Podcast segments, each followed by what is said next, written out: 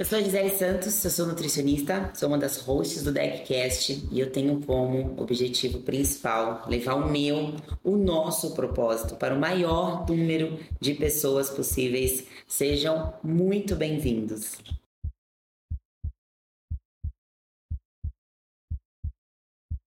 Saúde, fitness, informação e muita resenha. Sou Gui Weishaupt, treinador e um dos hosts do DeckCast.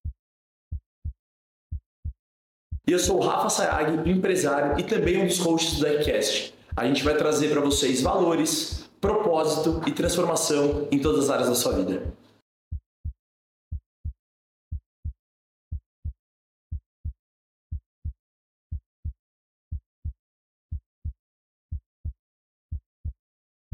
Bem-vindos ao DeckCast, o podcast que mergulha nos bastidores na jornada que moldam os vencedores.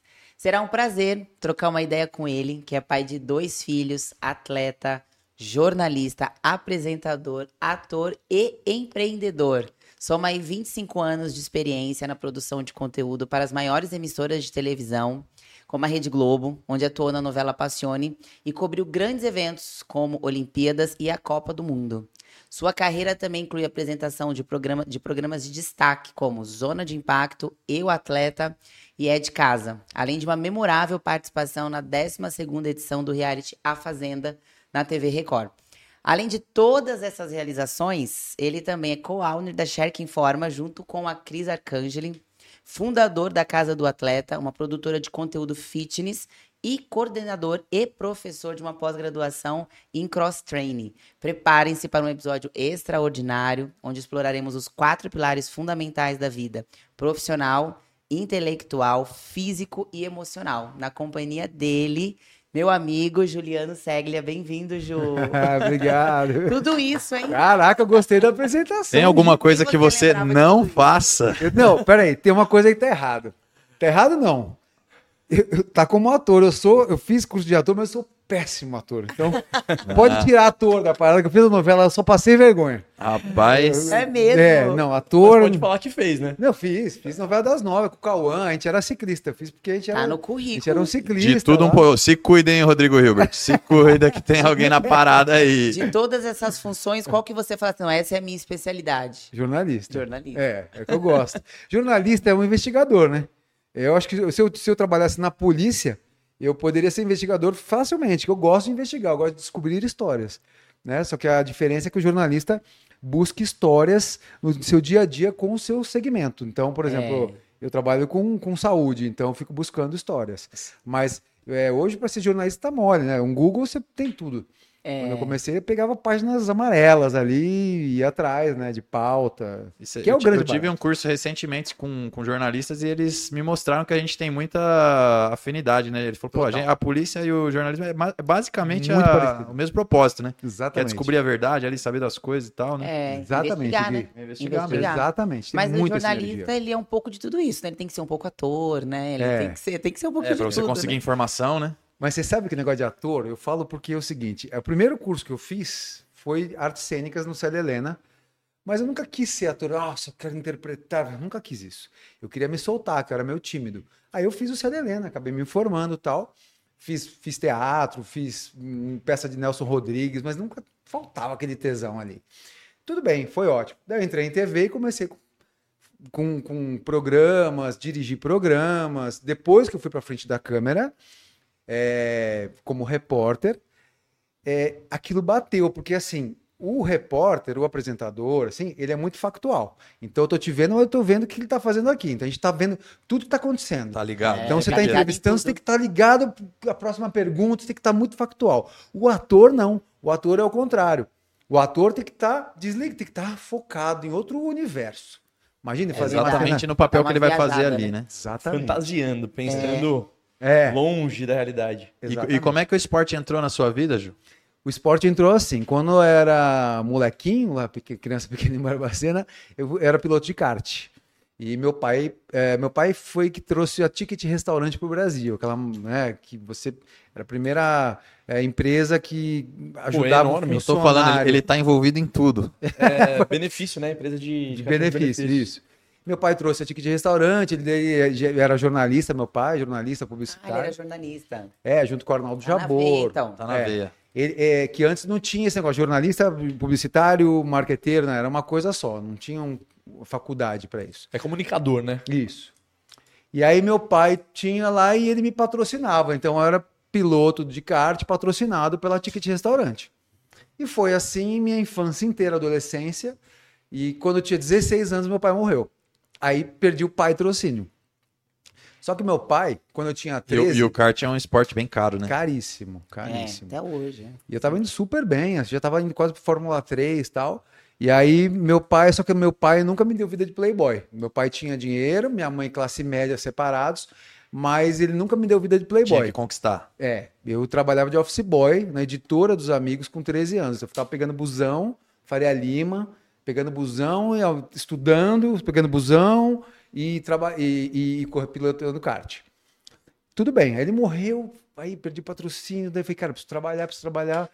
Aí um amigo dele, do meu pai, que era chefe de equipe, ele falou, cara, vou inaugurar uma pista de kart indoor no Ibirapuera, do lado do shopping do Ibirapuera.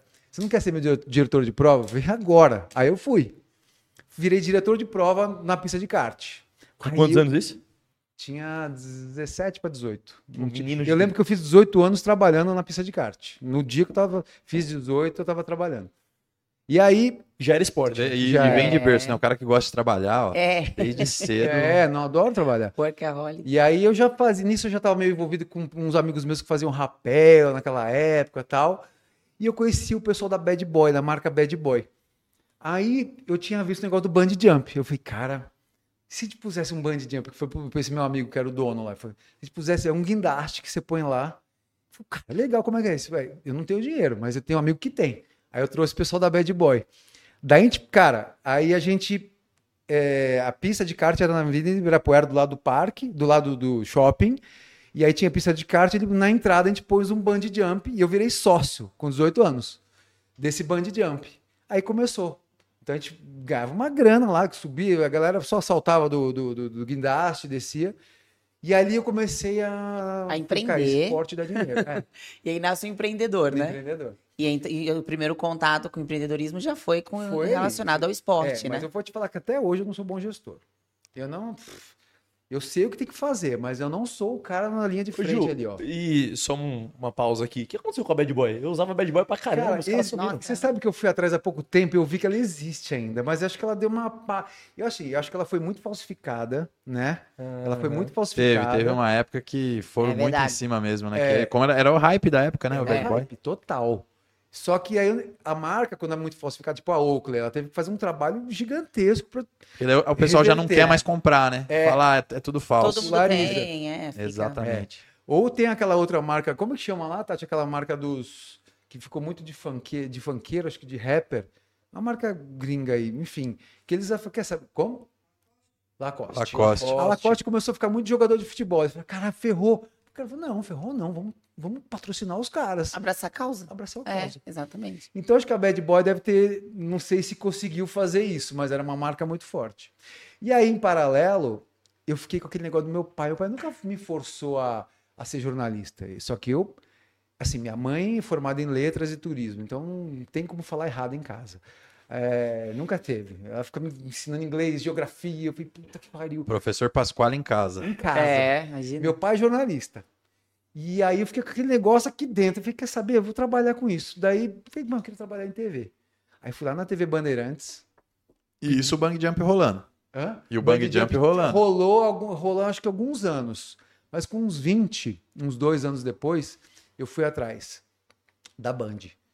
E falei, cara, eu quero entrar de estagiário. Qualquer coisa, consegui uma vaga de estágio nas chamadas.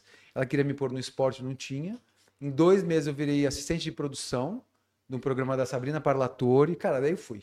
Aí eu, aí eu fui crescendo, eu trabalhei com o Luciano Huck no H, daí trabalhei no, no pff, O O positivo, depois eu fui para Aí eu comecei a. Virei diretor de externa, depois virei diretor de programa, dirigi Márcia Goldschmidt, João Kleber. Por enquanto nos Ba- bastidores, né? bastidores. Só que daí, nessa época, eu parei de ganhar dinheiro com o esporte, porque eu estava no bastidor ganhando dinheiro como diretor. Novo. Assim, mil, mil histórias para contar de bastidor de televisão. Nessa fui pingando nas emissoras. Sim. Então, Band, sempre fui- fui e voltei quatro vezes para Band. E talvez volte mais uma agora. Opa, ó, Olha, spoiler. É. Spoiler.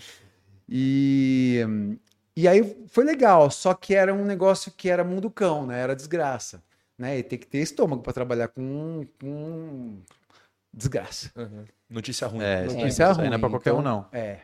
E começou a pesar para mim até na, vez, na, segunda, na terceira vez que a, a Band me chamou de volta, era para dirigir o programa da, da Astrid Fontinelli, era para ser meu repórter, eu fui. Eu fiquei lá, foi ótimo. E aí pintou o lance. Falei, cara, eu preciso aprender inglês. Fui para os Estados Unidos, fiquei seis meses na Califórnia, aprendi inglês, e aí comecei a mandar matéria para a ESPN Brasil de lá. E falei, cara, podia criar esse negócio de bicicleta, bike repórter. Aí criei o bike repórter. Aí quando eu criei o bike Não repórter, tinha bike já, então. já é. A bike para mim sempre foi um estilo de vida. Eu já pedalei, mas nunca fui ah, o ciclista. Não, não, eu gosto de pedalar, eu gosto de speed se for para Tá, tá pedalar. me parecendo mais esporte radical, ou- ou não, é, a sua é, praia. muito mais, muito É. mais. Eu fiz curso de salvamento em altura com os bombeiros, eu fazia corrida de aventura. Corrida de aventura na minha época não tinha equipamento, né? Não tinha, era uma roubada monstra. Hoje ter um tá headlamp era, o cara tinha que trazer dos Estados Unidos, era um caos, né? Hoje você vai numa Decathlon da vida, você compra tudo. Então a corrida de aventura foi muito legal para mim. Só que daí não, não trabalhava com isso, só competia, né? E aí tinha um amigo meu que era dos bom- o Góis, Tenente Góis, que era dos bombeiros, e ele era o que fazia navegação, e a gente competia pra caramba. Sete dias, assim, EMA, Expedição Mata Atlântica 99, é, Brasil Wide Extreme, passava em quatro estados do Nordeste, sete, sete dias passando perrengue, se perdendo, mesmo não tinha GPS, nada, não podia usar. Mega experiência, muito legal. Pena que acabou, porque acho que é muito difícil organizar um evento desse. né? Sim. Enfim, e aí na, na TV, voltando para a TV, eu vim com essa ideia do Bike Repórter. Na época, o Rogério Galo, que foi casado com a Galisteu, era diretor artístico da Band. E falei, cara, pronto, vamos pôr um, um, um programa no canal 21, que vai ser o canal jovem da Band. Eu falei, vamos, pusemos. Daí virou um programa da Band. Ô, Ju, e essa- essas ideias partiam tudo de você. Minhas. Você é um cara meio visionário mesmo, né? Que vai, vai criando. É, e é engraçado assim, porque virou uma chave, né? Assim, nem sempre quem tá nos bastidores tem intenção de ir pra, pra frente das telas, né? E isso aconteceu com você. Tem, enfim, tem É. diretor que tá a vida inteira sendo diretor, que nem É. aparece, na verdade, É. que nem gosta, na verdade. É. Da onde que veio essa virada assim? Ah, eu não quero só ficar aqui atrás, eu quero ir pra frente das telas também. E Que é um talento diferente, né? E é uma pergunta boa, Gi, porque quando eu optei ir para frente da câmera, eu estava ganhando dinheiro como diretor. E eu sabia que se eu fosse para trás, eu não ia ganhar. ser- Era mais um ali disputando. E na época eu já tinha Big Brother, então era, eu competia com os Big Brother, né? Entendeu? Porque todo mundo sai do Big Brother e quer- apresentar programa de esportes radicais. Exato, exatamente. Era tudo assim, sempre. Isso aí foi, foi em- nos idos de quanto? 2000 O primeiro Big Brother foi em 2000, né? Dois, É, eu acho que nessa época que eu tô falando, eu fui pra frente das câmeras em 2003, 2004. E aí, enfim, virou um programa. Aí nisso eu consegui patrocínio de energético, concorrente desse. Olha lá, do Life Strong. É, é Mas não ele foi, tá né? falando do Life Concorrente, Strong. concorrente, eu nem falei pra ele. Gostou do Life Strong? Não? Gostei, isso aqui já saiu, é bom, não hein? existe, não existe. Inclusive é maravilhoso. Isso não, aqui cara. entrou na rotina, não sai mais. Não Life existe Strong. gravação de decast isso aqui, ó, Não, pra gente não poder ficar em estado Eu de quero, alerta, tem cafeína. Aí, Life Strong, me nota, hein? Muito, é, me nota no Life Strong. Hashtag o quê? Mas tem cupom, não tem? Tem cupom, tá- tem cupom, hein? Tem? Bom. Jabazinho a gente sabe fazer, hein? A gente aprendeu a fazer jabá. né? Sabe, sabe Nessa fazer. história- É, esse- oh, tanto tempo de experiência, né? É, é. Enfim, mas naquela época eu consegui patrocínio, consegui dar. A Siemens lançou um celular que se acoplava na bicicleta. Era o Siemens M65, que é resistente a impactos, poeira e respingos d'água. Além disso, ele tem câmera de foto e vídeo acoplada. E o mais Lembra do é que ele- script ainda. É, exato. Cara, o negócio era muito inovador naquela época. Você, você punha o celular e ele podia cair, cair na água. E você prendia na bike. E aí, do nada, acho que minha mãe foi atrás de patrocínio. E rolou. Os caras enfiavam uma bala, eu virei garoto de propaganda no negócio. Daí na Avenida Bandeirantes tinha um outdoor de todo digital. E minha cara lá, eu falei, cara, tô realizado na vida, assim. Mais ou menos. Não sei se você assistiu Pô, o, o do. Michael Jordan, que a mãe dele fecha o contrato pra ele também, que os- o pessoal fala lá. O, o tênis é um tênis, até que alguém o vista, né? Então era sempre uma mãe acreditando no, É, no tem meu. tem uma um mãe feeling. Tem o envolvida. feeling, né? Tem. Que legal, pô. E aí, e aí, enfim, e aí com esses patrocinadores eu acabei tendo sucesso no programa. Viajei pra caramba. É, Isso na Band, né? Na Band. Ainda na Band. Aí me chamaram o, o Newton Travesso, que é um dos maiores nomes da televisão brasileira. Eu tinha trabalhado como estagiário dele quando eu entrei na Band. Ele estava dirigindo a Galisteu e me chamou para ir fazer o Bike Repórter, que daí eu criei o Bike Repórter. Nessa história que eu fui para Califórnia, tudo criei, dei dei ideia, eu ia pedalando de bike, criei o Bike Repórter. Só um parênteses, nessa época eu fazia com câmera mini DV, aquelas câmeras pesadas, eu ia pedalando, segurando a câmera aqui, falando com a câmera. Hoje todo mundo faz selfie, né? Naquela É. época, eu ia com a bike pedalando e falando com a E câmera. segurava a câmera na frente. Meu, a galera na rua assim, que Entendia doente, né? O cara é doente, só pode ser. O cara tá falando. Então, Imagina a agora eu gigante. Falando Ele já, ele já tava vivendo em sozinho. 2020 já. tava, É. tava. Legal, pô. Tem, E não, aí- tem, que- tem e que aí- ter visão, né? Senão você, você não consegue criar as coisas. É, eu acho que tudo é comportamento, Pensar né? fora da caixa. Tem que pensar É. fora da caixa. E aí eu fui, fui pra Galisteu, fiquei cinco anos com um quadro diário lá, com o Bike Repórter. E de lá que veio o gatilho da Globo, porque até então eu já tinha trabalhado em, quase, em todas as emissoras, menos na Globo. Eu falei, cara, eu preciso ir pra Globo. E eu queria fazer o Bike Repórter no Fantástico, tava quase rolando. Eu falei, nossa, imagina viajando no Brasil, gravando matérias com a bike. E eu me virava. Eu, a câmera de equipe. Eu pegava a câmera lá, ia, levava uma bike, alugava uma bike. E aí eu aí pintou a oportunidade da, da Passione e aí entrei na Globo.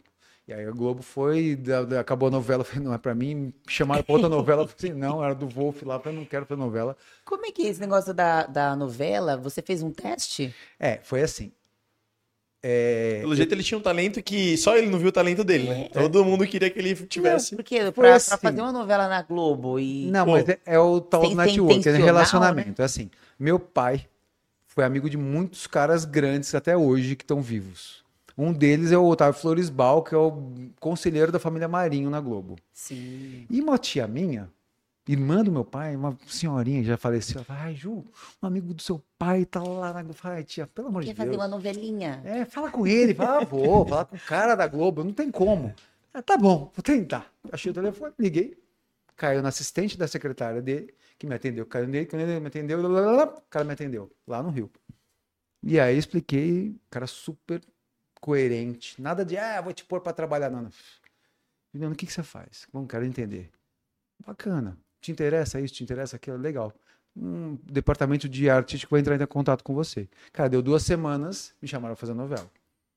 Eu falei, cara, não quero fazer novela, mas vou fazer novela das nove. Uma Na oportunidade Globo. dessa. É. É uma visibilidade, né? Visibilidade. Outras portas se abrem. É, na verdade foi, talvez tenha sido intencional até, né? Isso não era, o- esse não era o seu propósito, ser Sim. ator, mas você queria entrar na Globo. Isso daí ensina muita gente sobre aproveitar a oportunidade, Exatamente, Gi. né? Foi, foi a oportunidade que não é exatamente a oportunidade que você A queria. gente fica esperando Mas sempre o que a gente que- quer, não dá. Exatamente. Você Não, tem que só achar um você for pra caminho. ser apresentador. Não, né? Já que tá Não. me oferecendo. Não é, entrar na Globo lá fazendo. E outra, era um papel legal de um ciclista, entendeu? Pedalava de verdade, bike de speed, de speed na fixa, em velódromo. Eu, Cauã, Kaique Brito.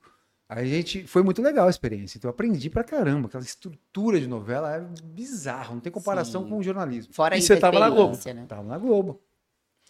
Na Globo, qualquer era um coisa, objetivo, né? Imagina, qualquer É. coisa que você fizer na Globo tá ótimo, É. não é? E aí eu entrei. Ainda mais fiz- há anos atrás, né? Que não existia essa- esse lance todo da rede social. A Globo era o nosso principal canal Era. pra assistir tudo. Então, tudo que passava na Globo era É, uma não, verdade. não tinha mais como gente. você ser um desconhecido, né? Não É. tinha. Bom, resumindo, aí lá na Globo, eu acabou a novela, já, já tinha articulado, já descobri quem estava no esporte. Falei, cara, eu quero ir pro esporte, quero ir pro esporte. E aí pintou a oportunidade de apresentar o Zona de Impacto. Falei, cara, eu entendo tudo de esportes radicais. Pode. Aí matei no peito e fui pro Zona de Impacto. Aí fui contratado. Aí fui contratado pela. É porque a Globo é a Rede Globo. Aí você pode fazer Sport TV, você fica à disposição lá. Sport TV, Rádio Globo. que envolve Tem Globo, diversas né? empresas dentro do guarda-chuva ali. Mais uma vez se cruza numa história aqui, a gente entrou num, num nexo aqui de história, Juliana, que parece que todos os entrevistados, a vida vai levando eles para determinados caminhos Aham. que chega em algum momento da vida e parece que tudo se junta. É, é o Ah, Connecting the Dots. É. Isso faz muito sentido, né? Você só consegue entender lá na frente. Você vai fazendo algumas, algumas ações, tomando algumas atitudes, a vida vai te conduzindo. Lá na frente você entende por que, que cada coisa fez sentido. Isso. Animal. E aí você chegou, que era o seu negócio, que era esporte radical, na maior emissora Entendeu? Do, Do do, país. do país. E, aí, e, cara, e o Zona de Impacto era legal porque assim, ah, vou gravar é, Band Jump? Não. Tinha que ter uma história envolvida, um personagem. Eu- é o lance do investigador. Aí então eu tinha que descobrir um personagem, por que eu vou fazer, uma curiosidade. Então, tipo assim, quando pacificaram o Morro dos Cabritos, eu descobri que tinha um cara que fazia highline, né? Que morava no Morro dos Cabritos. E, cara, vamos criar a pauta, vai ser o novo dono do morro. Entendeu? O dono do morro agora não é mais um traficante, é um cara que faz highline. Eu fui lá fazer highline lá em cima com o cara, entendeu? Então sempre tinha um, um viés, sempre tem que ter um- uma curiosidade. O Zona, o Zona de Impacto foi um programa. É tipo MTV. Uma galera passou lá, o Mion, não sei o que lá, o Zona de Impacto, muitos apresentadores passaram por lá. Então foi muito, uma experiência muito legal. E de lá surgiu o projeto do Eu Atleta. Que aí foi o Fitness Raiz, né? Que me chamaram para fazer. ó, a gente quer fazer uma editoria de saúde e bem-estar na Rede Globo. Então, assim, é, vai- um programa vai falar sobre é, corrida, vocês que vão indicar quem é o profissional. Por que que acontece? Você pega a produtora da Ana Maria, ela tá acostumada com receita, velho. É. Receita. Ah, vamos falar de corrida? Ai, peraí, que tem um personal da minha tia. O cara às vezes não é da área de corrida. A gente sabe que profissional de educação física, física cada um tem sua especialidade, Sim. né? Igual médico, nutricionista, Com certeza. né? E a gente dava, não, peraí, pra corrida a gente vai falar com o fulano. Papo aqui da Sim, corrida. Pra cada modalidade que vocês fossem. ah, Por isso que foi o Thiago lá falar de crossfit. Exatamente. E acertaram, hein? O cara é bom, hein? É, cara é bom. Tiago, um abraço, hein? Thiago, deve trazer o Thiago aqui, ó, a figura, né? Dinossauro, a gente quer Ele trazer é. ele aqui também. Dinossauro do trazer, CrossFit, Thiago. sabe tudo. Putz, ele é demais. E Cara, o, mas- o atleta foi o que te, talvez assim, você considera De ascensão. que foi ascensão mesmo? Foi. Foi, Pra foi mim, lá? eu, eu, Gi, vou te ser bem sincero, sem hipocrisia aqui. Eu gosto de fama. Quem não gosta de, de ter audiência? Essa é a grande verdade, né? Eu acho que todo mundo gosta de ser reconhecido naquilo Óbvio, que faz. óbvio. E a, gente, e a gente precisa disso, Óbvio. na verdade, né? Não adianta, ah, eu faço só por fazer. Não, você faz e você quer reconhecimento. Se você faz, você- quer ser reconhecido por isso, né? Mas todo mundo tem vaidade. É. Só que acho que a gente tem que saber controlar a nossa vaidade, né? E eu tive a oportunidade de trabalhar com muitos artistas grandes, dirigir apresentadores, e tal. Então, esse lance da fama para mim sempre foi algo muito ah, bacana. Hoje eu tô em ascensão, amanhã talvez não, depois eu posso voltar, mas não, não era o meu propósito, preciso ficar famoso, preciso ficar famoso, não. Então, mais do que um reconhecimento, eu atleta foi um aprendizado. Porque eu tive a oportunidade de viajar o mundo inteiro, países que eu nem imaginava, China, Milão, Estados Unidos, tudo que você imagina, Israel, fui duas vezes, fiz crossfit em Israel, é, para aprender, para falar sobre saúde, entendeu? Estudar comportamento. Então, eu acho que mais do quanto, que a quanto que isso te engrandeceu como pessoa, né? entendeu? Conhecimento, cultura. Total, Gui, total. E Isso tudo está acontecendo em Israel. Eu trago as lembranças de como que é o comportamento do povo lá. E os uma coisa é você ver, você Israel. ler, outra coisa é você ter vivenciado. aquilo, né? vivenciado, sabe? Experienciado. Porra, até mesmo. ela vive, vive esporte, aquela cidade é maravilhosa, entendeu? Todo mundo pedala, todo mundo. Tem o Running Tour, gravei o Running Tour, que é uma agência de turismo que mostra a cidade correndo para você, então você vai correndo. Então, assim, tem tanta coisa legal que, que eu- foi o aprendizado que eu adquiri nesses anos todos de, de eu atleta. Eu, eu, eu tirei dois aprendizados de toda essa história aí que você contou. O primeiro, né? O networking, como é importante, porque Uhum. Sem tem dúvida. gente boa e gente ruim, Tem, né? E tem muito. tem. Então a gente precisa realmente, sem o networking, hoje a gente é muito difícil você chegar em algum lugar, né? É. Embora sendo você um excelente profissional. Sozinho a gente não Sozinho chega você não mesmo. vai para lugar nenhum, então É. isso você deixou bem claro aí. E também a questão do fazer, né? Então, Uhum. assim, vamos fazer, vamos trabalhar e você vê que uma coisa vai, vai ligando com a outra quando você é um, um bom profissional ali, né? E É. você vai se sendo, né? Disposto para as coisas, né? Você vê que as coisas vão acontecendo. Porque, Gui, eu acho que assim, o network é fundamental, mas a pessoa tem que ter caráter. Porque tem gente que, que tem, tem network, mas não tem caráter. E aí ela Não vai tentando sustenta, passar. né? Não, vai tentando passar a perna nos outros. Então, Exatamente. eu acho que você tem que esperar a sua oportunidade, que ela vai chegar, entendeu? Vai Você fazer um bom trabalhando, trabalho. né? Vai fazendo. E a gente tem que sempre se nesse- atualizar, né? Para você ter outras oportunidades. Às vezes a oportunidade que você está buscando já ficou para trás. É. Busca a próxima agora, né? E nesse meio, isso é, isso é bem comum, Nossa, né? muito. Porque é você, por exemplo, você consegue filtrar isso. que Você falou, eu não tô buscando fama, fama, fama a qualquer É. custo, mas tem muita gente que tá buscando fama, fama a qualquer custo. Sim. E, inclusive, a custar passar por cima do outro, né? Hoje, E o quanto deve ser difícil ter que filtrar isso. Pra não perder su- as, as suas características, essência. não sair do seu propósito, da sua essência, né? Isso, isso. E assim, e, e nessa história toda, você passa perrengue. Eu passei vários perrengues dentro da Globo, inclusive. Sabe, assim, com um chefe que queria me derrubar. Então, o dia a dia ninguém vê. É. Só vê lá. Tá bem lá. Tá lá na Globo, na mora do lado da Globo. praia, mora Viajando o bem. mundo inteiro. Entendeu? Fazendo Viaja. crossfit em Israel, olha lá, É. lá. Entendeu? Mas tem o perrengue do dia a dia que ninguém vê, né? Que fiquei 10 anos casado, depois me separei, não foi fácil. é, ficar longe dos meus filhos hoje não é Filhos, né? fácil. Então, assim, tem muito perrengue. que Tem a o seu preço, né? Tem seu preço. Tem que pagar o preço. É. E então acho que é isso. O aprendizado foi. Porra, não tenho o que E, falar. e você comentou que você, pelo menos eu percebi, que você é um cara muito operacional, né? E você Uhum. falou que não é um bom gestor, né? Sim. Quando que você identificou isso e como é que você supre essa deficiência aí hoje? De que Que maneira? isso é um outro insight também, né? De você focar naquilo que você é bom, né? Isso. eu apoio, eu, é, eu tomo muita bronca da Tati. que A ela- Tati que é essa pessoa. Ela que não, ela me dá as broncas. Assim, Larga de ser trouxa.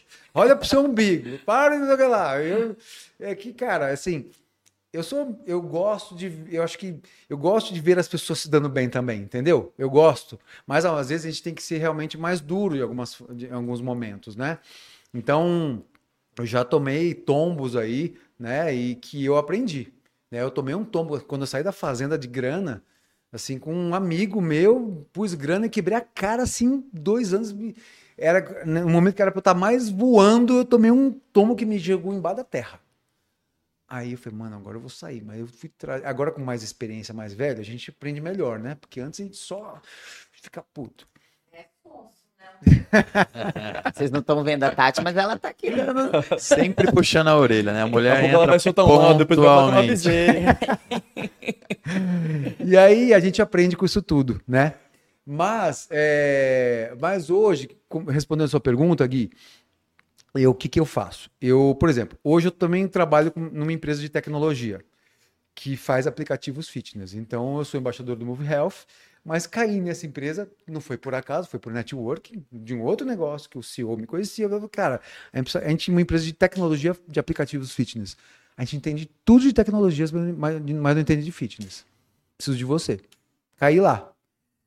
Então, eu, eu, eu comecei a me renovar também. E hoje eu sou head content também. Então eu tenho um time e eu tenho que gerir isso aí.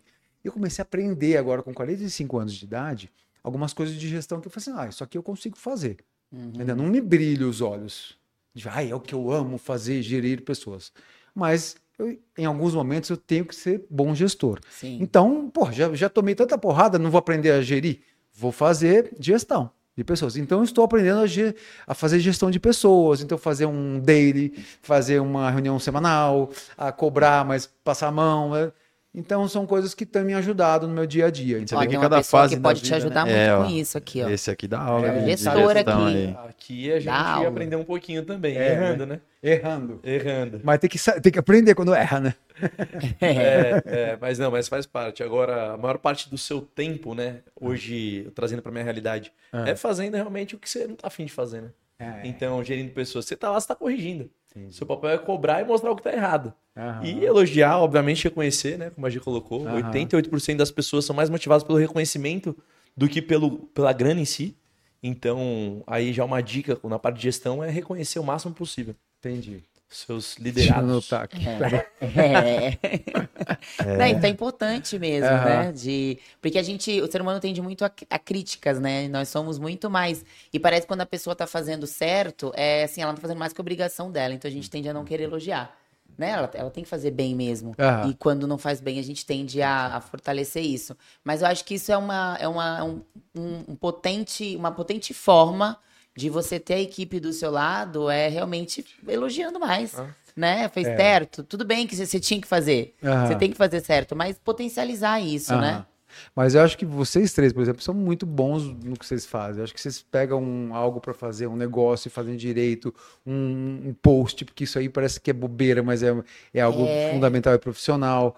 É, então eu acho que vocês fazem, vocês se moldaram bem. Pô, vocês estão me entrevistando aqui hoje. É, ninguém planejou na carreira fazer entrevistadores. isso, E não né? somos jornalistas. É, né? Não, mas então. isso é um aprendizado. Eu acho que a Sim. cada episódio aqui também a gente tá, a gente termina e discute, cara, o que, que a gente pode melhorar. Aham. Eu gosto muito, inclusive, isso quando você falou do post. Se for pegar meu primeiro post lá atrás, é, é bizarro assim de você ver. Mas a, a questão da iteridade, né? De, Tá. de você ser contínuo, constante e sempre Uhum. observar que, que dá pra melhorar. Porque você não vai começar no Já estado da arte. acertando. É. Você sempre vai começar de uma maneira. E assim, se você também ficar mirando o estado da arte, você não começa. Então, se a gente ficasse, vamos estudar podcast, Aham. como é que os caras fazem? Aí a gente ia ficar aqui um ano estudando. É. Aí, não, mas peraí, acho que Aí já mudou, né? ainda não- É. Aí pronto, acabou, Ainda já mais nem é mais fala pode. de comunicação, né? São É, é É características tudo muito rápido, e o negócio é começar, vai e você vai aprendendo esse processo. É. E eu acho que o Feito é melhor seg- que perfeito. Exato. Exatamente. O segredo eu acho que é esse. Ô, Ju, corrigindo. E como que você se divide hoje nas, nas vertentes profissionais que você atua? É, Nossa, então. eu ia perguntar justamente isso. É. Eu ia falar, como é- onde você tá colocando mais energia hoje? Porque com tanta coisa, né? É, porque assim, nessa história toda, nesses anos todos que eu contei pra você, minha, meu, meu, minha eh, eh, crono- Cronologia. cronologia, é. Eu, eu tudo fui o quê? Estudando comportamento e percebi que tudo que a gente fala aqui, seja do crossfit, fisiculturismo, corrida, sedentário, tudo, é comportamento, né? E aí eu comecei a ficar apaixonado por isso. Cara, comportamento. E comportamento, eu sou realmente um empreendedor. Então eu olho oportunidades, como a gente estava falando antes, do, antes de começar aqui. Eu olho e falo, tá, isso aqui pode não ser para mim, mas é para alguém. Se o cara fizer isso agora, tenho certeza que fizer bem feito vai dar certo. Então eu sempre tive esses insights. Tanto é que quando eu mudei para o Rio, eu vi aqueles quiosques, cheguei no Rio de Janeiro, maravilhoso, Barra da Tijuca, esporte na veia, falei, me encontrei. Tanto é que eu tenho apartamento lá até hoje. E eu olhava Aquele aquele lugar lá, é- Nossa, é isso aí mesmo. a gente ama, né? E aí eu cheguei, eu vi aqueles quiosques na praia, abandonados, com salgadinho pendurado com pregador. Eu falei, meu, não faz sentido. Eu falei, não. Daí eu conheci um amigo meu lá, que era da balada, é o cara da, do, de Ibiza. Eu falei, ele tinha grana, né? Eu falei, falei, Brunão, vamos comprar um quiosque desse aí? Vamos fazer um quiosque, a minha parte esportiva, você põe a balada junto? Vamos! Eu compramos um quiosque, fizemos um quiosque do zero, virou um quiosque que tinham oito modalidades esportivas, tinha, era 24 horas, levava os maiores DJs do mundo, e tá, existe até hoje. E montei um mega quiosque lá, com patrocínio e tudo. Porque eu vi negócio e vi comportamento. Eu vi que tinha o público, todo mundo treina no Rio de Janeiro. Todo mundo Aham, treina. Todo mundo corre, mas não tem uma água para beber, não tem uma assessoria decente, não tem uma oportunidade, não tem um slackline pro cara brincar com o filho no final de semana. Eu falei, peraí, Identificou a dor. montei. E deu super certo. Só que chegou uma hora que, que a bebida começou a dar mais dinheiro que o esporte. Então, tudo bem, mas assim, eu quero usar esse, esse exemplo do, do quiosque como o que foi que me trouxe de frutos esse estudo do comportamento. Então, hoje, a sua pergunta, o que, que eu faço? Hoje voltei a morar em São Paulo, não tenho mais o quiosque, tudo. Tive quiosque, tive box de crossfit no Rio, deu super certo, mudei, fechei. Eu falei, cara, eu, eu gosto do comércio, mas ele me dá muito trabalho, eu não sou um bom gestor, então tem que saber bem, se eu for abrir um box lá, a gente vai abrir juntos, eu vou ter que cuidar pra mim lá. Vai A ter gente que vai cuidar juntos, usar. Não, às vezes um entra no, numa observação que o Gui fez antes da gente começar a gravar aqui, que é o seu tempo aplicado em outras coisas, talvez te Exato. rentabiliza mais, né? Muito mais. Com que eu posso somar, né? Então hoje, por, é, o, o- o- destino me trouxe o quê? Algo que sempre eu fui muito arredio, que é tecnologia. Isso aqui me conhece sabe, que eu uso dinheiro vivo, eu quase não tenho cartão do banco, eu sempre, é, eu sou tudo analógico. pra Old school. Old school. Tudo, até treino old school. Tudo é, tudo é analógico. Eu sou orgânico total, descalço. Sempre fui assim. E foi, de repente, eu caí numa maior empresa de tecnologia da América Latina de aplicativos físicos. Cara, eu preciso aprender essa parada agora, ferrou. Aí você vai ser head content, é mesmo, tá bom? Vamos lá. Vamos lá. Oportunidade. Oportunidade. Oportunidade. E hoje, a tecnologia me deu o quê? Estou escalonando. Tudo que eu vejo, falei, "Dá- o que dá para escalonar aqui, meu irmão? Que agora não é. Isso aqui é um negocinho. Não, se não escalonar, você não vai ganhar dinheiro. Então me E trouxe aí essa você visão. falou a palavra mágica hoje em dia. É Escalonar, Escalonar. é, É. o- é o segredo. Escalonar, senão você tem muito trabalho e não sai do lugar. Exatamente. Então, eu aprendi, hoje estou na Texas, na, na, na- na Texas, é, metade do meu turno do dia. Outra coisa que me apareceu foi a faculdade. Né? Foi também uma oportunidade, que eu fui chamado para ser apresentador do Arnold South America, eu já tinha muita relação com a Ana, e eu fui, apresentei a maior transmissão da história do Arnold, Dois anos seguidos, tudo conheci o pessoal da faculdade. Da lá. Uniguaçu. Da Uniguaçu. E aí, aí é que entra o crossfit, né? Porque o crossfit entrou na sua vida, você é um praticante de crossfit, Sim, gosta sim. muito, né? Se apaixonou, né? Não, apaixonei. Pelo Na CrossFit, a gente né? conheceu o Ju na, na época da Upper Just, né? É, eu, na verdade, eu Foi. conheci ele na gravação, né? Porque eu, eu gravei o Eu Atleta e o Thiago. Isso foi em 2017, Por aí, 2018, por alguma aí. coisa assim.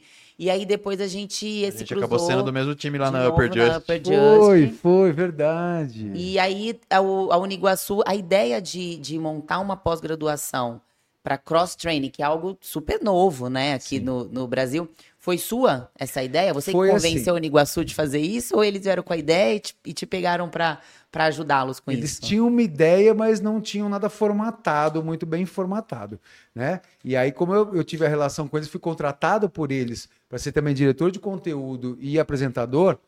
Eu, em paralelo, o Regis, que é um dos proprietários da faculdade, falou assim: Ju, a gente tem uma ideia de fazer uma pós-graduação de cross-training, não sei o quê. Como é que é? Eu falei assim: peraí, eu fui ver. Ideia sensacional, hein? É, só Foi, que só tinha muito. diferente. O que eles formataram muito professor do fisiculturismo, e não dava, É. tá tudo errado. Ó, vamos começar do zero.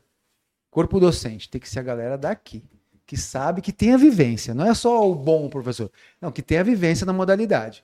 Comecei a buscar, busquei você, busquei o Thiago, busquei a Carol, busquei o o Éder Costa, busquei. Enfim, Foi, montou um time e- bem Só legal. nome forte, hein? É. só nome forte. E, e as, e as ah, disciplinas. né? Eu peguei minha experiência como proprietário do box do Rio. Cara, gestão para mim era difícil. Vai ter que ter gestão. Não, Marketing, essa matéria é marketing. É, Hormônio, tem que ter hormônio, porque legal, o fisiculturismo fala de hormônio abertamente, tranquilamente, e a informação tem que ter hormônio. E no Hormônio. crossfit isso ainda é um negócio assim que parece Ah. que as pessoas têm um pouco de, né, Tem. vergonha de falar. E no fisiculturismo o hormônio tá. Tem. Porque não é nem vergonha, né, Gi? Tem que ter informação. É, ninguém, tá, ninguém tá apologia ao uso de hormônio. É, mas na verdade, quanto mais informação. É. Na, no episódio com a doutora Natália, que foi. Eu Aham. levei a doutora Natália para fazer uma participação lá na minha aula, inclusive, Aham. que eles gostaram muito. A gente falou sobre isso. Na verdade, tem que falar, porque é justamente essa falta de informação que faz com que as pessoas façam tanta coisa E errada. sabe o que tem acontecido hoje, que eu tenho observado muito no Instagram? Hoje tá muito parte de humor, falando muito sobre hormônio, né? Sim. Inclusive incentivando muito o uso. E... É. Só que assim, o humor ele usa de uma forma indiscriminada, né? É isso, Gui. E aí a galera acha que, ah, beleza, tá legal aqui, tá todo mundo dando risada e curtindo, tá mas e cadê a, cadê a informação? Eu acho Cadê? que o Gui pegou o ponto principal dessa história, porque o humor é maravilhoso, a gente adora humor.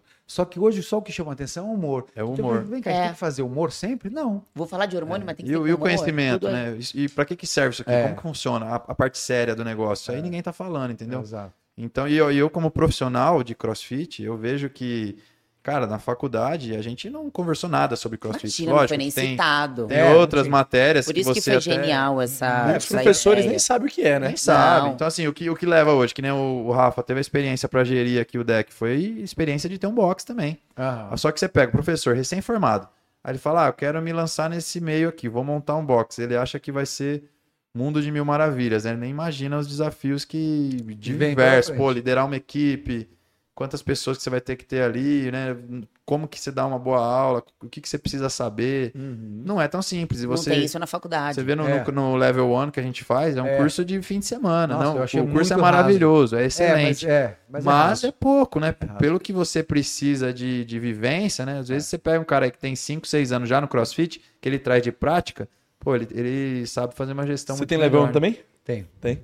Eu, eu, você sabe que eu agora tô quase dois anos já na, na faculdade, na Uniguaçu, e lá, como eu trabalho lá, eu começo a assistir muita aula de medicina esportiva, nutrição comportamental, X e tudo. A cabeça começou a fazer assim, ó.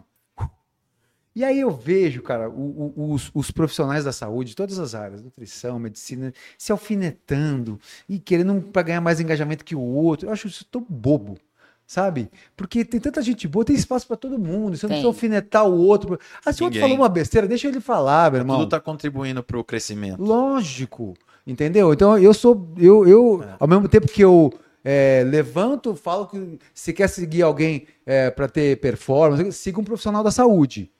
Agora, ao mesmo tempo eu também falo, ó, os profissionais da saúde têm que cair na real. Vamos parar de algum alfinetar o outro, porque não sei o quê, criar polêmica entre eles. Pô, só depois e é encontra. uma briga de egos, né? Isso- É, isso, é muito, muito mais ego. forte, inclusive, no fisiculturismo, né? O Muito. crossfit é mais fechado, né? Então a gente acaba. E eu acho que a é ideia é muito- essa mesmo, a gente se ajudar pro crescimento. A gente tava conversando, inclusive, de competição, né? Pô, a gente tá vendo competição agora premiando atleta com 20 mil reais. Isso é excelente pro Legal. esporte. Crescimento. E isso tá fazendo o esporte crescer. Legal, então, legal, né? Legal. Se a gente se unir como um todo, né? Conhecimento e. E é um esporte tão é, abrangente, né, cara? Dá pra fazer tanta vari- variável, assim como não tem mais corrida de aventura, como eu falei. Ué, o, cro- o cross-training entrou pra isso. É. Ele traz ali o que você quiser. Pô, vamos fazer um campeonato de cross-training lá no meio da mata? Vamos? É. Hoje Ué, pode ser o que cabe. você quiser. exato. Pode ser o que Cabe. você quiser, né? E então foi isso. Então aí com a faculdade, então hoje meu dia fica uma parte na tecnologia, outra parte no ensino e agora tem uma outra parte é, com, com a Black School, que na verdade eu vou agora apresentar um podcast toda quarta-feira, que é o podcast deles. Deles. É, e apresento os eventos que eles fazem também. E sou um atleta outside, que eles chamam, que não é um atleta de fisiculturismo. Eu Sim. sou um atleta. Da Ainda vida. E sobra tempo pra família? Então, tem que sobrar, né? tem que sobrar. né? Aí lembrando que meu, meus eu filhos eu vejo que você posta sempre no- nos rolezinhos. meninos. Ó, né? Gostei da terminologia aqui. Atleta outside. É. Outside? Se outside. Rafa. Então, é, me achei. Pronto, Me. É, tá Eu me sou- encontrando mexer assim. Eu sou também. atleta outside também. Aqui tem espaço pra todo mundo, né? Patrocinado pela Rocket Labs. É, nossa atleta outside. E eu vi você mandando muito hoje na areia lá, hein? Você viu? Tava, ó. A gente uma aula de crossfit depois do futebol hoje. É, É isso, ele Ninguém faz... entendeu nada. Ele é um Não, atleta híbrido. É híbrido. É híbrido. É o híbrido. Bom demais. Mas Você é legal, né? um treino, você tem que me mandar um treino com a gente Pô, aí. com certeza, quando. Isso é só me chamar que eu venho, se eu tiver tempo, né? É, mas mas daí meus filhos estão morando em Itu, minha mãe mora no Rio.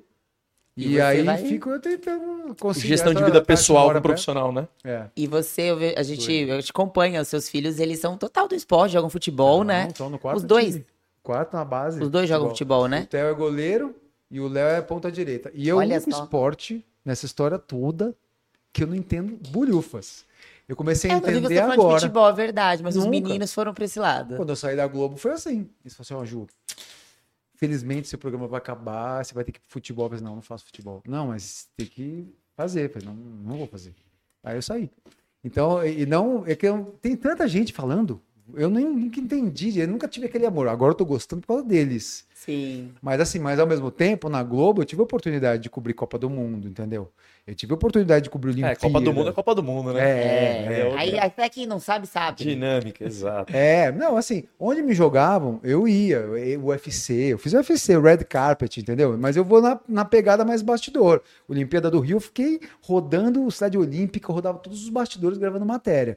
Então eu sempre peguei essa, essa parada assim, né? E esse negócio dos meninos no esporte, isso com certeza tem uma influência Não tem. Sua absurda. né? Mesmo que eles tenham ido pro futebol, que não é um esporte Sim. que você já praticou, Sim. mas, poxa, esporte, né? Não, sabe como começou a história deles? Eles, eu fui casado 10 anos. E aí, lá no Rio, na minha casa, montei um home box, né? Com os equipamentos todos lá. Pode falar a marca? Pode. Pode. É Fortify? Fortify. Tá. Fortify montou um home box pra mim incrível.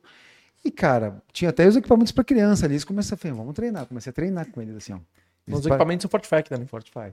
E A gente treinou 10 anos, assim, não só com eles, os amiguinhos todos iam treinar, eu fazia treino pra todo mundo. não- não- A única, se eu fosse treinador, eu ia ser um treinador pra criança, que eu, criança gosta de dar CrossFit treino. Kids. Eu adoro, dar treino pra criança eu gosto, criança e adolescente. Então eu fazia altos treinos. Então os moleques, meu, treino pra eles é diversão. Quando eles começaram lá no Rio, eles faziam a escolinha do Zico, que é muito boa. Começaram, pra mim, era mais um esporte ali.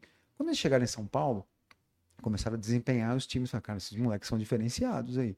Porque eles gostam muito de treinar. O Theo, assim, ele é viciado num ponto de ficar o dia inteiro assistindo vídeo para melhorar, escrever, escreve frases motivacionais no- na cabeceira da cama. É, ele, assim, ele- é, tem uma estrela diferenciada. Olha que legal. Foi chamado hein? agora pro Santos, não sei o que lá, assim. Mas eu tô Qual é a pondo muito idade no chão. É, 12 e 13. E aí, só que assim, o treinador Cuidado, dele que daí chegou ele para pode mim. virar um. eu- assisti É, esse mas- final de semana uns, uns episódios do- da história do David Beckham, né? É. E ele era um cara assim. É assim. E a mãe dele falou, o pai dele, não, ele não queria brincar. O negócio dele era futebol, futebol, isso. futebol. É Assim, muita é dedicação desde, desde mesmo. pequeno, né? E o, e o treinador falou assim: sabe o que acontece? Eles amam treinar. Eles amam treinar. Amam treinar, amam treinar. Eles ficam buscando maneiras. Aí eu estimulo. Agora saindo do cidadania italiana também, que é uma facilidade para eles jogarem fora. Então, assim, o esporte eu sempre eh, trouxe como estilo de vida para os meus filhos. Só que isso deu certo, porque a gente sabe que a gente convive isso, ninguém passa mal, ah, perdi um campeonato. Vocês se dão bem nos campeonatos, mas vocês não morrem se perder um campeonato. Vocês não estão nem aí. Vocês é lógico que a gente E quer na, ganhar. E na realidade faz parte, né? Faz Você parte vai do mais game. perder do que ganhar. Mas não a é? gente quer ganhar, é. A gente vai para ganhar. Tudo bem, mas se não ganhar, tem que saber perder. Exato. Mas então isso para eles se tornou uma diversão. E aí eles fazem todo tipo de esporte, então eles vivem o esporte assim na, na essência, é, por causa desses 10 anos que eles moraram comigo, assim. E agora, infelizmente, eu não consigo estar diariamente ainda, mas pretendo estar novamente. E, ó, eu já, eu já tô vendo, eu já tô vendo um novo mercado daqui para daqui no futuro, hein? É. Esses meninos aí jogando no profissional. Nossa senhora. Você vai ter trabalho, Ah, viu? eu te falar. você pode até parar de trabalhar desse jeito. isso, ótimo, jogador né? Porque não, não dá, não dá pra competir com futebol, não, viu? Não tem aí, como. aí, é- Não aí a cifra é maior, né? Aí é outros 500. Eu assim, eu ponho eles muito no chão também, sabe? Eu falo assim, ó, tem que falar inglês, tem que tirar boa nota, né, né, né, igual meu Boa, pai muito fazia. bom, muito eu não bom. ficava lá correndo de pilotando de kart, de playba. Mas tinha que Eu representar tinha que pegar o busão escola, no mesmo É, dia, tem eu tava pegando Tem um uma busão. atleta nossa, Tim, que a gente puxou a orelha dela. Falou, ó, se não tirar a nota É. azul, se tirar a nota vermelha, não vai ter, plan... não vai É. ter treino, viu? Tem Ah, treino, não vai receber legal. a planilha, Então, Luluzinha. tem Faz que tá, parte. né? Tem que estar tudo alinhadinho, né? Faz parte. Ô, É e agora assim, é, apesar de você não, não buscar essa fama, é impossível entrar numa fazenda É. e não ficar pelo menos, vai, o tempo que você fica lá, a fama É. vem, não tem Vem. como. Mesmo que ninguém conheça a pessoa, é um, fica um tempo ali falando muito, né, sobre as tretas e a bagunça toda que é o reality. Como que surgiu essa entrada na, na fazenda e o que que você trouxe de aprendizado desse período? Porque é um negócio muito difícil, né? Convivência difícil, gente. humana, aquela coisa toda. É. Como é que foi isso pra você? Foi assim, quando eu tava indo pra Globo lá, eu tava no SBT lá na- com a Galisteu, indo pra Globo, começou a ver a primeira Fazenda. E meu empresário na época falou assim, cara, você tá sendo chamado pra Fazenda. Vai ter um reality na Record, assim, assim, ó, The Farm, né, um formato. Vamos? Falei assim, cara, vamos, né? Falei, será? Vamos. Mas nessa eu fechei com a Globo. E aí, eu, meu empresário ficou pé da vida, não sei o que, não, você tem que ir. Eu falei, não vou, eu quero ir pra Globo, velho. E foi a melhor coisa que eu fiz, porque aprendi muito na Globo. E não fui. Aí passaram esses, esses 10 anos todos, na verdade, é, 10, 12 anos, 12 anos, depois voltei e vim pra cá. Você foi na 12, né? A sua fazenda É, foi a 12, foi a maior audiência da história. Foi E a- até da Juju Todinho, da aquela Juju. parada. Olha mais na uma vez as coisas encaixando, né? encaixando. Talvez Aí que eu na no momento primeira. certo. Não, momento certo. Eu Até tinha saído. pensa assim, você foi numa fazenda onde rede social Especial, é um é. negócio que, assim, vo- você alcança um público gigante, coisa que não Gigante. aconteceu numa Fazenda 1, Gigante. por Não, pra você exemplo. ter ideia, a média de audiência da Fazenda de todas as edições é dois pontos de audiência. A minha deu 12. 12. Tanto é que tem Caramba. três anos que eu fiz e todo dia que eu saio na rua, hoje Ainda- por dia, umas 5, 10 pessoas me É falam. muito "Ah, popular, né? TV É. aberta, não tem como, né? É o que eu te falei, eu acho muito legal, mas não dependo disso. Não, ai, ser reconhecido. Não, cara, pra mim eu até esqueço. Às vezes eu tô nos boteco tomando Fez uma parte raiva. do seu processo. né? Fez Sim, parte do meu sim. processo. Mas aí, como é que. Voltando nessa história. Aí eu me separei do casamento, saí da Globo, voltei a morar em São Paulo, tudo junto. Voltei a morar em São Paulo, né? Porque quando eu fui pra Globo, eu, eu nem contei essa história. Eu era solteiro. Eu tava na, na SBT solteiro. De repente eu conheci a minha ex-mulher, ela engravidou em dois meses. Eu falei, cara, eu tô mudando pro Rio indo pra Globo. E agora? Eu falei, vai, vambora. Aí eu tava pra me separar no primeiro filho, eu tô grávida de novo, aí então vamos. Aí foi pro Rio. Aí fiquei esse tempo todo. Aí me separei, voltei a morar em São Paulo, saí da Globo, quando eu vim pandemia. Aí pandemia, aí começou aquelas coisas esquisitas, não pode treinar. Não, pode treinar. E eu com o meu projeto social, a Casa do Atleta, dentro do parque, atendendo 5 mil pessoas por semana ali, tudo gratuito. E eu falei, não, eu vou treinar lá no parque. No parque também não pode mais não. Falei, não, comecei a ficar doido. Falei, mano, aí eu peguei meus equipamentos, tudo, levei tudo pro flat que eu morava, comecei a treinar na varanda. Aí na varanda começou a ficar pequeno, fui pro rooftop. Aí eu comecei a treinar, as pe- as pessoas começaram a treinar comigo na varanda. Aí a Veja foi lá, fizeram uma capa da Veja comigo. Saí na capa da Veja, com dois galões de água assim, como- Treinando. Aí a, a Record tinha me convidado para fazer a Ilha, que é um reality de, de competição que eu ia fazer naquele momento. Só que foi cancelado por causa da pandemia. Hum. Aí eles falaram, Ju, seu nome tá aprovado pra Fazenda, que vai ser a maior audiência da história, vai ser a maior edição, na verdade, da história, porque por causa da pandemia, a gente Tá tem que todo mundo online, né? Tá todo mundo online. Não, e É teve- verdade. tiveram É. mil protocolos. Para você montar um- uma prova, demorava tipo três vezes mais tempo. Por causa dos protocolos. E vamos? Cara, aí fui. E aí, Gi, foi assim, desafiador. Porque ao mesmo tempo que eu não queria ficar preso em casa, eu falei, ah, vou ficar preso lá. Mas depois que você assina o contrato, já me puseram um pré-confinamento de 15 dias dentro do quarto do hotel, que eu não podia ver a luz do sol. Eu 15 acho que dias. deve ser a pior parte, né? Não, a Tati sabe, eu quis desistir ali. Só que se eu desistisse, eu já ia pagar Você a e a multa. Tati já, já estavam juntos Já. quando você foi pra fazenda. Já. Já Tati ficou aqui só fazendo a, a parte da torcida, né? Que deve ser desesperador. Torceu também. muito não, né, Tati? Não, Torcendo pra ele sair. torcendo pra ele sair, né, Tati? Medo Só de eu pegar anotando, alguém. né? Só anotando. Quando ele sair, Só 24 horas no Play eu Plus vou. ali, Só colocando no Só caderninho. esperando a escorregada. É, só esperando. E aí, resumindo. E aí eu fui e fiquei 15 dias. Eu falei, mas e vou treinar como no quarto do hotel? Eu falei assim, não, você pode levar uns pezinhos. Eu falei, ah, posso. Meu irmão, quebraram a cara comigo. Eu levei todos aqui, barra olímpica, anilha, querobel, box jump, no quarto do hotel. Me deram um quarto maior, bike de spinning.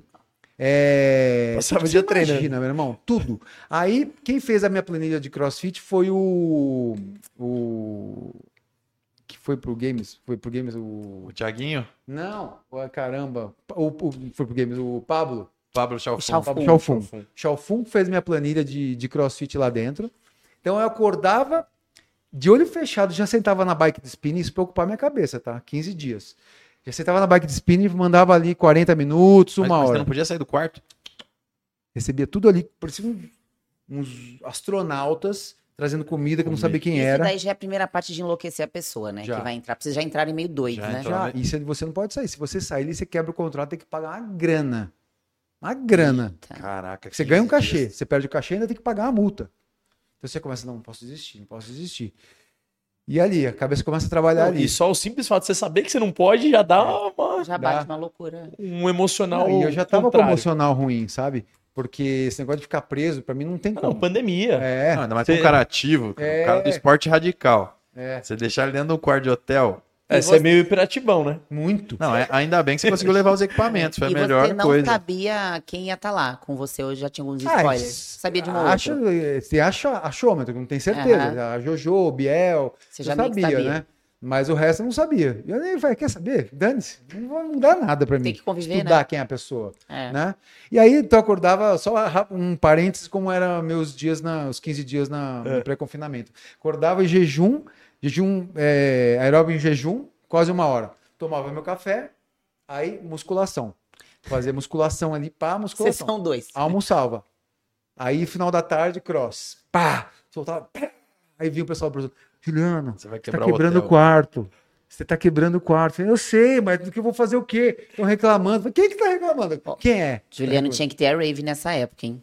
Porque imagina o Você estresse. sabe que eu pensei a mesma coisa. Seria perfeito pra ele. Coloca o quê? A Airwave. Como que é? A Airwave é uma placa para você conseguir treinar e reduzir um pouco seu cortisol, seu Seria estresse. perfeito pra Você você. tá Imagina que você apertou os legal. dentes nessa época aí. É. Sim. O quê? Tem aqui, ó, não tem nem canino. Olha lá, ó, arrancou tudo, né? Foi os 15 Placa dias dentro do quarto. Ia ser perfeito. Faltou. fazia três 15 sessões de dias treino, então. assim, três sessões de treino que ocuparam minha cabeça. Assisti todos aqueles do Peak Blinder. Falei, "Ih, agora eu já sei estratégia que eu vou entrar. Eu cheguei lá. Ah, podia assistir televisão? Eu tenho essa curiosidade. E, e celular, você tava com contato? Até um certo tempo, aí depois eles pegaram. Livro podia levar? Podia. Não, só no pré-confinamento. No pré-confinamento. Na fazenda, você não vê nada, você não vê. Eu, não, Só o que tá eu lá nem dentro vi ninguém da produção. Fiquei dois meses e meio lá dentro. Eu nem vi tempo, ninguém hein? da produção, muito tempo. E aí, não tinha nada para ler. Eu pegava assim a, o rótulo do, do limpado do, do, do, do- do Veja da vida lá. Olha que a fábrica ela é em tal lugar. É mesmo. Esse cara começa a entrar em Você paranoia. Então, assim, é o tipo de coisa que, com certeza, pra quem é hiperativo, é mil vezes mais Muito difícil. difícil. Você vê que até isso pode influenciar, né, no, no seu comportamento lá dentro. Gi, isso faz total sentido, porque assim, primeiro que eu ficava pensando na minha família, né? Meus filhos, minha mulher, minha mãe, o que tá acontecendo, você não tem ideia, entendeu? Já começa assim, só que uma semana é uma coisa, fica lá dois meses e meio, É. sem saber. É. Eu cheguei, eu sempre conto essa história, que um dia eu cheguei pro Matheus Carriere e falei assim, Matheus, a gente olhando o teto, o céu, assim, lá fora. Pô, imagina se a gente pudesse sair agora e ir na padaria, tomar um café. Coisa Ele, simples, né? Nossa, imagina, mano. Você começa a dar valor, mas eu- aí entra o aprendizado de novo. Porque, cara, você- tudo que te privam, você dá valor. Muito. Putz, isso aqui que a gente tá tendo aqui agora. Eu tô aqui porque eu quero. Vocês me convidaram porque eu gosto de vocês. Vocês me convidaram porque vocês gostam de mim. Você não precisa ter convidado. Ninguém é obrigado a nada nessa vida. Lá então você começa a dar valor. Tinha horário pra acordar, não é um negócio tem assim, um o galo canta, Mas o dos animais é a melhor parte que tem. É, Você acorda cedinho, cuida dos. Eu fazia todos os animais. vaquinhas. as Essa parte deve ser muito gostoso, É né? melhor que tem. Dá aquela limpada na mente. Dá. E você, você ali. fez amigos lá dentro que Cara, você assim, trouxe pra vida? Pra vida, é, eu fiz amigos. Pra vida, eu não sei. Eu Acho que são valores diferentes, Sim. entendeu? São pessoas que estão realmente muito, a maior parte, muito preocupadas com fama, muito preocupadas com imagem, vive disso. Eu trabalhei a vida inteira com isso, mas não me preocupo com isso. Entendeu? Então isso faz parte da minha vida, me ajuda sim. Com certeza, muitos negócios que eu fecho hoje foram por causa da minha imagem, é, Da do meu crescimento da minha imagem na fazenda. Óbvio, não vou ser hipócrita. É legal pra caramba. E é legal ver um moleque de 15 anos me parar na academia. Cara, eu adoro você porque você treina. Porque veio da fazenda. Você treinou bastante lá, né? Não, treinei. Peguei toco, que pesava 80 quilos, pus aqui em cima e fiz a Cro- Ele fez o crossfit dele lá. Isso. Porque a academia não aguentava, a academia cansava, né? Eu corria na área dos animais. Então, assim, é- é- ajudou muito, né, né, a fama nessa história toda. E como pessoa, o que, que você tirou de lição da- dessa convivência aí? Eu tiro resiliência, que eu nunca tive.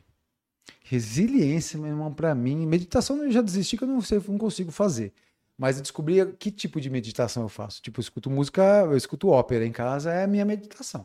É aquele momento que eu tô pra mim ali, ou quando eu tô correndo. Eu ia falar isso, que a sua meditação, com certeza, o treino É o ele entra treino, É muito ativo. nisso. é, com certeza. Quando você tá treinando ali com intensidade, na pegada mesmo, aquele momento você não consegue pensar em, em muitas outras Isso, coisas, não. isso. Porque você tá presente no momento ali, né? Pra aguentar o treino É. e tal.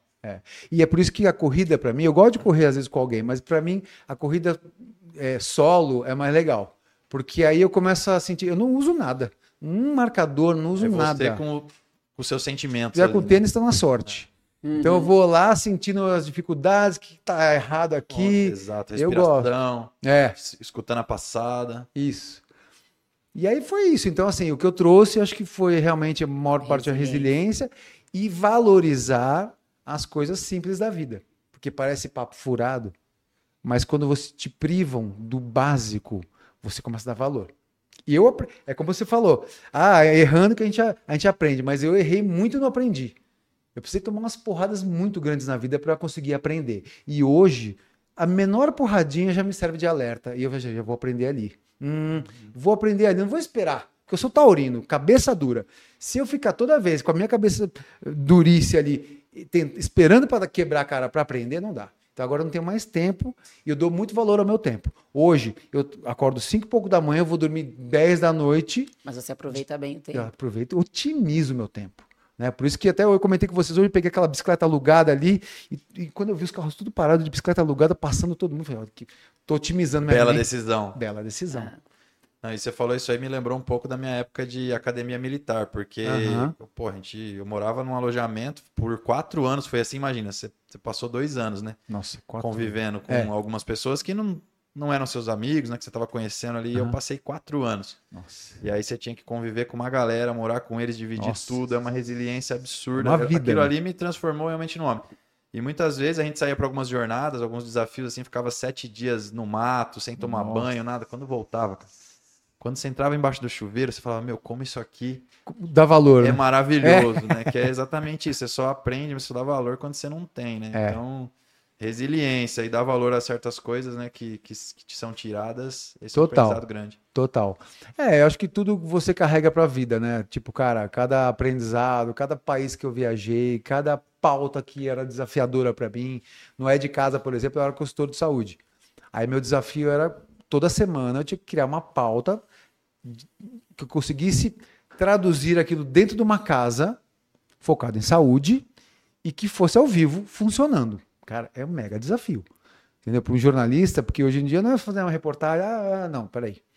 Deixa eu desenvolver um tema, vai, idoso. que que idoso não pode ter tapete na casa do idoso, pode escorregar e se machucar. É, faz O- sentido. É, aquele suporte que você compra ali é barato, você pode pôr no banheiro, na cozinha. Aí, aí você tem que ficar criando coisas. Então, isso tudo, esse aprendizado é, me trouxe muito, sabe, assim, valor em tudo que eu faço ali, sabe? Então, é, é esses desafios que me tornaram. E hoje, é, eu, eu digo não, aprendi, aprendi a dizer muito não. E aprendi também a dizer sim para Definição de algumas foco, né? coisas. É, é Saber dizer não. foco. Porque eu dou muito valor ao meu tempo. Cada minuto ali, cara, eu- quem convive comigo sabe, a Tati sabe, que, cara, por exemplo, esse final de semana foi um dos únicos que eu tive nos últimos meses de realmente folga, sábado e domingo. E essa sexta, sábado e domingo já tem evento, no outro tem que. Cara, assim, não consigo ter, então eu tenho que valorizar cada Não, minuto e meu isso tem que tomar cuidado para entrar no burnout também, né? É. Você fala, cara, não consigo mais desligar, é, é dia de semana, fim de semana, tem que cuidar muito também. Mas, ô Gui, sabe que eu acho que a gente que tem o esporte enraizado, a gente tem menos chance. Tolera bem mais. Tolera bem. certeza. É, porque É. a gente começa a se sentir mal, a gente já, peraí, deixa eu já É. recalcular essa rota aqui. Que eu não vou esperar infartar para recalcular a rota, né? Já sente um pouco antes, né? Já Você já sabe que tá, que tá dando errado alguma coisa. Ah, vou dar uma corrida aqui. Para tudo, É. entendeu? Dá um jeito, come melhor, sei lá. né? Exatamente. A gente não se permite se estressar nesse sentido por muito tempo, né? É, A é. gente consegue ter essa percepção. Eu não sei se você faz isso, mas a gente coloca o trabalho no- na nossa agenda também. Uhum, Falou, o trabalho sem faz parte do. o- desculpa, O o treino. treino. Ah, o treino. É. ele, ele faz parte. Falou, olha, o treino é um trabalho pra gente. A gente Sim. trabalha com isso, né? Com- a gente tem que, pô. Não, é pensa, obrigação, Você né? fala de esporte. Como é que você Não, vai que- falar de saúde, de esporte e Eu preciso não mostrar tá as roupas da Upper. A gente Ó, é patrocinado é. pela Upper. Então, pô, no, no- treino é uma oportunidade de eu estar mostrando que a roupa ela funciona, que a roupa Sim. é bonita, E né? testando, né? E testando, testando, é. exatamente. Então, o treino ele tem que estar no nosso. Todos os dias ele tem que estar no cronograma. Inclusive, o dia de descanso Aham. tá no nosso, nosso programa, na nossa planilha também. Então, é tudo bem estruturado. Eu não sei como- Planejado, né? tudo planejado. Eu não sei como que você lida com isso, você coloca também a questão de alimentação, Sim. se você é mais regrado, se não é. Não, eu sou. Eu assim, eu, eu, assim, até a Tati fez uma- um novo plano alimentar para mim aí. Eu sei o que tá certo e o que tá errado, né? Mas, por exemplo, assim, eu tenho uma dificuldade de ganhar massa muscular. Então, se eu ficar muito na aeróbica, eu sei que eu não ganho. E se eu, se eu não comer o carboidrato direito, eu, eu também não ganho. Então, eu comecei a me forçar um pouco mais no carbo. Então, eu, eu comecei a me regrar mais. Mas eu, eu ontem, eu peguei, sabe, sabe, eu tenho uma agenda, né? Física, não é agenda digital. Eu escrevo lá os horários. Essa hora eu vou acordar, eu vou treinar isso. Já ponho o que eu vou treinar. Aí, então, e qual a roupa que eu vou usar, eu já separo. Aí, meus filhos fazem igual. Aí, tal hora eu já saio para trabalhar. Esse tempo que eu levo, eu vou fazer isso. Na primeira empresa, eu vou trabalhar até tal hora e preciso fazer isso, isso, isso. Segunda empresa, tal, tal hora. Aqui, agora eu tô colocando uma coisa que parece, que a gente falou isso, parece simples, mas para mim não é. É a mídia social. Mídia social, eu também tô colocando nesse planejamento que eu não colocava. Eu ia, tava meio jogado. Ainda Você tá. tem dificuldade com trabalhar redes Eu sei apontar o do outro. Sim. Eu, como assim? Eu sei dirigir o programa do outro, mas não sei dirigir o meu. Eu não sei me dirigir. Tanto é que tem muito apresentador que, ah, eu que dirijo meu programa. Cara, eu, eu rezo. Pra... Aliás, vou ter um programa novo que eu quero convidar vocês. Vai ser um programa de com plateia sobre fitness e tal. Mas eu falei, eu quero um diretor. Nossa, com plateia Quero deve um ser diretor. muito legal, Muito né? legal. É a minha essência. Porque de tudo isso que a gente falou, tem uma coisa que eu gosto de fazer, é entrevistar. Sim. Eu tô assistindo aqui o Jô Soares, todos os episódios do Jô Soares. Que quando, a gente tá, quando ele estava vivo, a gente vestia, é, fazia parte da nossa vida. Agora, reassistindo, eu, eu vi o quanto o Jô Soares era um gênio. Quem é seu é- grande ídolo na comunicação? Eu é tenho alguns, mas eu tenho, assim, por exemplo, que, que eu tenho muita referência, o Luciano Huck. Eu trabalhei com ele, ele é um cara muito metódico, muito é, é, é, é, exigente, mas é um cara muito profissional. E eu nunca levo a vida pessoal no- na história. Porque tem alguns que eu gosto como apresentador e não gosto como pessoa. Não tô falando do Luciano. Sim. E eu sei, eu tô falando que eu sei bastidor de coisas. É saber dividir, né? Falar, ó, profissional é uma coisa, É. pessoal É é uma outra. coisa. E a gente tem que admirar mesmo quando o cara faz um bom trabalho. E Isso. Então, assim, o Luciano, ele é um ótimo homem como, é, na vida pessoal, mas como apresentador, ele sabe contar uma história. E óbvio, o Silvio Santos é o que criou a história toda, ele criou tudo ali, aquilo ali, né? É, é, só que assim, cada um tem um formato. Eu gosto É. do Luciano, sabe por que eu gosto do Luciano? Porque, primeiro, ele, ele conta toda aquela história do- da investigação que a gente falou, que parece do jornalista com o policial, que a gente descobriu. Beleza, descobrimos uma história. Agora, como é que eu vou contar essa história? Porque não é só descobrir, você tem que saber como é que eu vou Saber contar para o contar. público. É. Então você tem que traduzir isso, o Luciano faz com excelência. E outra coisa que me chama a atenção nele é que ele é ele. Quando você encontrar ele aqui, ele vai falar do mesmo jeito que ele fala na TV. Eu não gosto de apresentador que fica gritando muito. Calma, res- respira. Fala do jeito que você fala. O Boni, o Boni, não o Boni, o Boni já falava assim, que ninguém aguenta, às vezes uma coisa te incomoda no programa, você não sabe o que é. É que o apresentador tá gritando.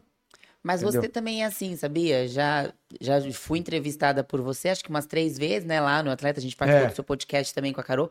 E é a mesma coisa. É. Hoje É, você quando- está sendo entrevistado e você tá- é a mesma pessoa. Quando você não precisa ser um É, personagem, mesma né? É mais fácil, né? Porque é você, mais né? fácil, é. Exato. Quando aquela, aquela pessoa, se ela é carismática e faz parte já do seu eu, é muito É. mais fácil. Você não precisa É. ficar criando papel, né? Isso. E- E, outra coisa, Gui, é, também a pessoa tem que estar segura, né? De quem ela é, do papel dela. Ela não precisa querer. Não, calma também. Tenha segurança do que você faz. Acho que para qualquer tipo de programa. Pô, Jô Soares, cara, independentemente de como, como apresentador, primeiro, foi um dos maiores humoristas do mundo. Um dos caras mais cultos do mundo. Pega a história do Jô Soares, que ele conhecimento dele de infância, ele rodou o mundo estudando Suíça, não sei o quê. Então ele tinha uma bagagem que ali, como apresentador, E era mais uma função. Era isso, era só dele, né? Era Tudo que ele dele. rodou pra chegar até aquele momento é o que a gente tava falando, né? É. E tudo, isso Tudo levou. reflete ele como apresentador, né? E A aí ele como apresentador, que eu aprendo hoje, até hoje que eu aprendo, que a gente sempre aprende. Eu fico vendo assim, tá, às vezes eu vou entrevistar a Gisele, nutricionista, esportiva, blá, blá, blá. eu posso ter 30 perguntas para a Gi ali. Eu posso levar o programa ali. Gi, mas eu tô- é. Mas o que, que ele faz? Ele, ele sabia que era a Gisele, estudava, né? Que eu, deixa eu abrir um parênteses, me incomoda muito os, apresenta- os apresentadores de podcast que, que chegam aí, grandes, tá? Dos maiores, que vão entrevistar uma pessoa incrível, que eles têm a oportunidade de trazer pessoas incríveis, e chegam assim: ah, mas você faz o quê? Ah, você é psicólogo? Eu vi uma coisa na, na Beatriz, na, é? na Beatriz, né? Incrível, aquela psiquiatra incrível. Ah, quem é? Um desrespeito com a mulher. O cara não chegou nem a estudar. Nem estudar, entendeu? Então, eu acho, eu acho que tem muita diferença de você não precisar seguir roteiro, mas você saber exatamente Pelo menos com o mínimo, você está né? falando, Tá menos o inteirado, mínimo. né? para você é. deixar fluir, porque o É. Gil deixava fluir. Ele, ele vai entrevistar uma pessoa que estão falando de outra coisa que surgiu, como a gente aqui.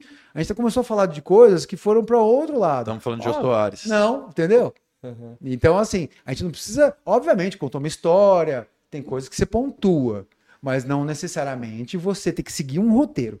Então, deixa fluir a entrevista. E esse, esse é o poder do storytelling, né? Que você, É. tá- você, você começou a falar do, do Luciano Huck e como ele sabe contar a história, né? O Jô Soares também era muito bom contador de história. A Virgínia, hoje, que ela é uma das maiores influenciadoras do Brasil, né?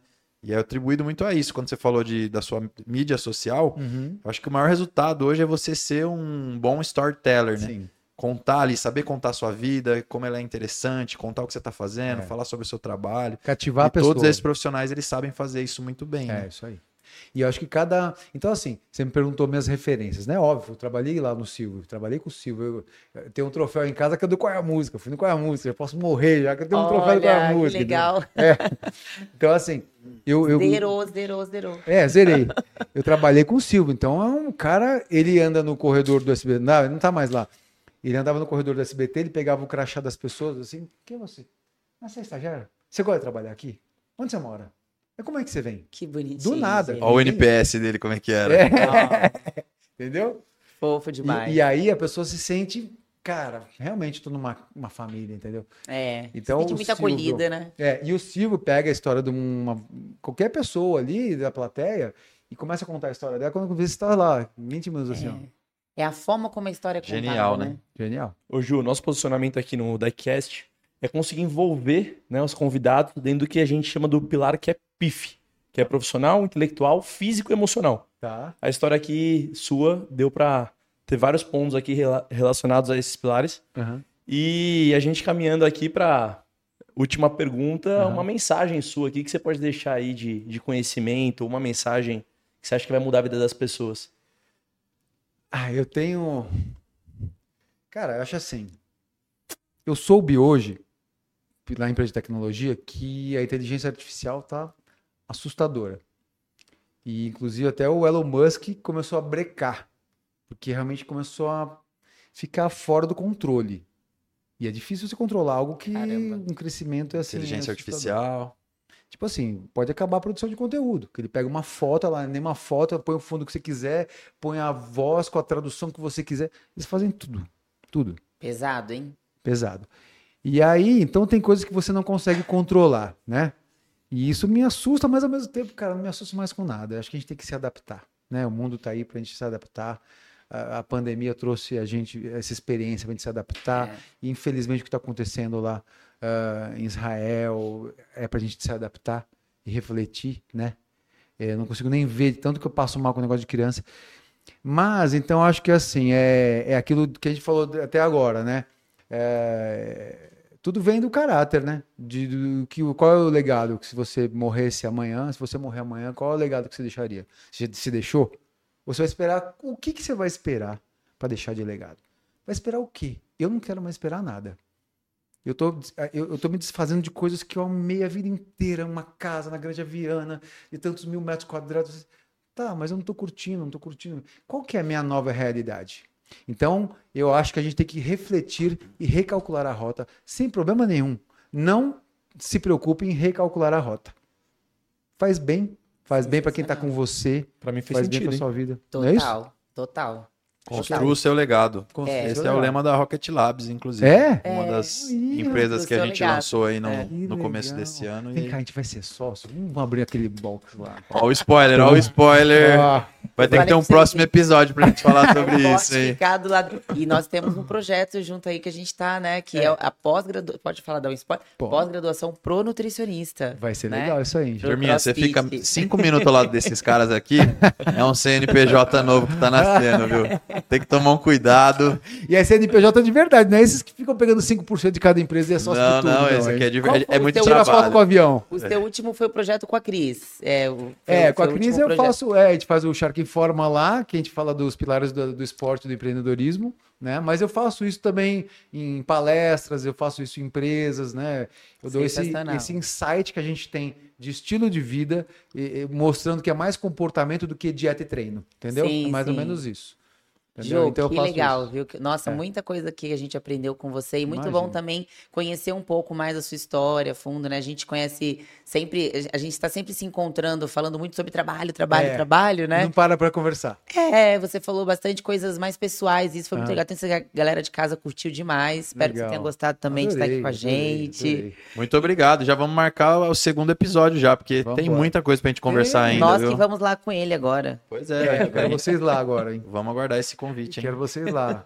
Eu tô agora toda segunda com resenha ao vivo, é, 8 da noite na, com a Faculdade do Iguaçu. Participei já. Você participou, Foi. verdade, foi legal, né? Foi, com A o gente pega assuntos polêmicos numa esfera científica. Então, É. ele traz sempre bons profissionais, três profissionais comigo, mais um, então quatro. A gente fala sobre esse tema polêmico, mas com, com profissionais que sabem que estão falando. É, foi bem legal. Foi É, bem legal. foi é uma isso. oportunidade muito legal. Não, com o Dudu, que eu sou fãzada do é trabalho demais, dele. Eu falei, nossa, tô, tô dentro, com certeza. É.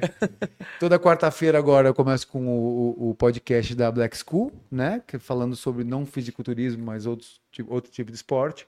E aí, em breve, em novembro, vem aí o meu programa, que esse. é, eu já tive vários programas, então, como eu falei, eu não tenho uma vaidade, mas, ah, eu tenho o meu programa novo, ah, eu tenho até preguiça. Só que esse. É mais um trabalho, né? É.